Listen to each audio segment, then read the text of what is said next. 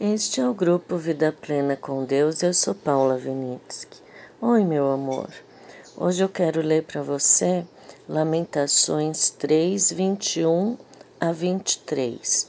Diz assim: Quero trazer à memória o que me pode dar esperança. As misericórdias do Senhor são a causa de não sermos consumidos, porque as suas misericórdias não têm fim. Renovam-se cada manhã grande é a tua fidelidade. É, eu estava meditando esses dias esses, esse versículo porque veio à minha mente numa época que eu estava é, muito triste com a morte do meu pai, né? É, meu pai sobreviveu a uma cirurgia muito grande no intestino e saiu da cirurgia, nós cuidamos dele. O médico só falava que ele estava melhorando, e daí é, a última noite dele eu que cuidei, né? E quando eu cuidei dele, ele estava começando a ter dor nas costas, sabe? Quando fica incomodado, porque já tá. Já eram nove dias na cama, né? E eu orei naquela noite, falando: Senhor, tira a dor do meu pai, não deixa ele sofrer, porque eu não vou aguentar vê-lo sofrer de dor, né? Porque ele já estava tomando remédio na veia de dor de tempo em tempo, né? Tudo certinho. As enfermeiras iam aplicar esse remédio de dor. E na manhã seguinte ele passou o dia com a minha mãe e com, colocaram um colchão pneumático para ele, tudo, e eu estava vendo Deus cuidar dele. Cada hora acontecia uma coisa e estava. É, sempre estava tendo um resultado positivo, né?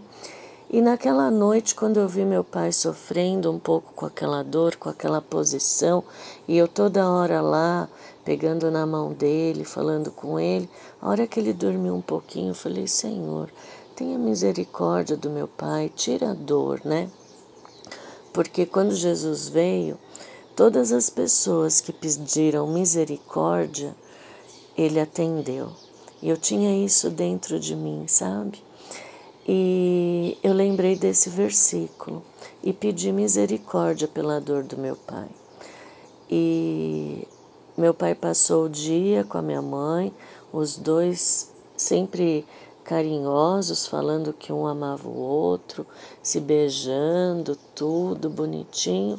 E chegou a tardezinha, ele estava tomando a sopa com a minha mãe, é, deu uma embolia pulmonar e ele morreu na hora, né? Assim, foi muito rápido. É, minha mãe é, viu tudo, né? Passou por isso. E a gente não entendia no começo, né? Porque teve todo o procedimento de reanimação, que ela teve que sair do quarto, tudo. Eu cheguei porque eu ia trocar o dia, ela tinha pedido para ficar mais tempo com ele. E quando eu cheguei, eu então não vi mais meu pai vivo, né? E a gente não entendia, foi dolorido porque a gente achava que ele ia sair disso. Mas no velório, no dia seguinte, Deus mostrou porque as três primeiras pessoas do velório foram pessoas que tiveram a mãe com o mesmo problema que o meu pai e o esposo. Foram duas mães e um esposo. E elas contaram toda a parte que a gente não via, né? E realmente Deus livrou meu pai de mais uma noite com dor. E aquilo ia ficar cada vez pior, né? E a gente não entende tudo, né? E se você ler é, Lamentações 3 até o final, você vai ver que ele fala assim: se você não entende, vai ficar quietinho. Quem lê Lamentações tem muitas coisas boas para a época do deserto. Vai ficar lá quietinho se você não está entendendo o que acontece, mas tenha certeza e lembre das coisas boas que Deus fez para você. tenha certeza de que Deus não gosta de ver teu sofrimento. Se você pegar uma linguagem contemporânea, vai ficar mais gostoso ainda de ler.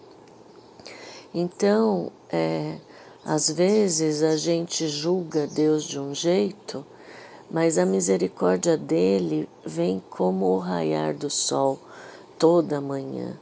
Nunca a gente está sem a misericórdia de Deus, né? É claro que às vezes a gente pede por misericórdia para livrar de uma dor e ele vem livrar de uma realidade, como foi o meu pai, de prisão, né? Porque a doença pode ser uma prisão. E libertou eu e minha mãe e toda a minha família dessa prisão também. E a pior coisa que eu acho que pode existir é você ver aquele que você ama com dor. Então, é, a morte do meu pai, a gente sente a falta do meu pai, né? Da pessoa. Mas nós temos a certeza que foi na hora certa, pela misericórdia de papai, né?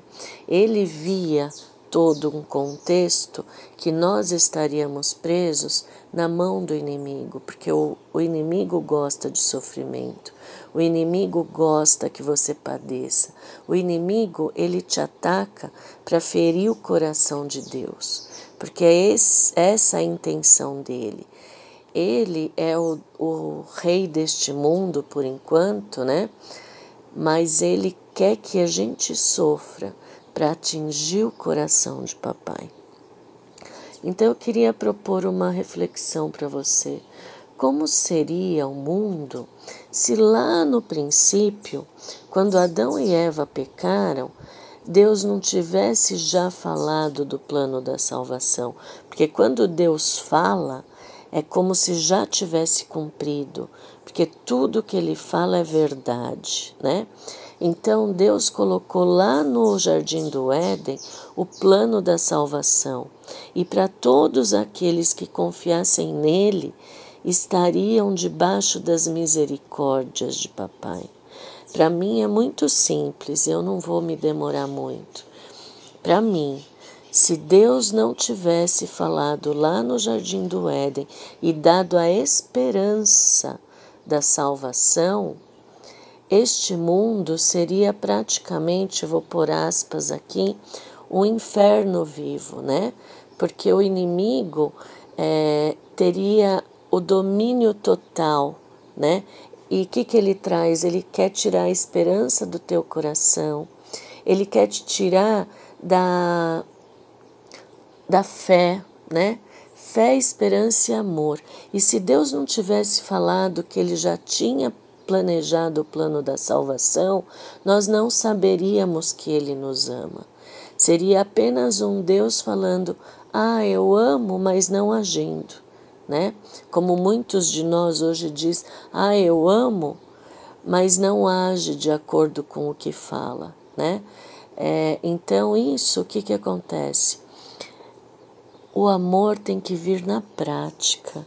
Se não vier na prática, não é amor verdadeiro, né? Então o que acontece? O nosso mundo seria um inferno, sem esperança, sem fé e sem amor.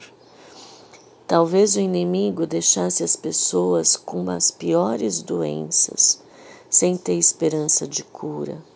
Então, se a gente olhar o amor de Deus, ele vem em tantos aspectos, até na parte da medicina de ajudar as pessoas. Mas isso também vem com uma parte de ser autossuficiente, porque a medicina está avançada e da gente não enxergar que Deus pode curar, né?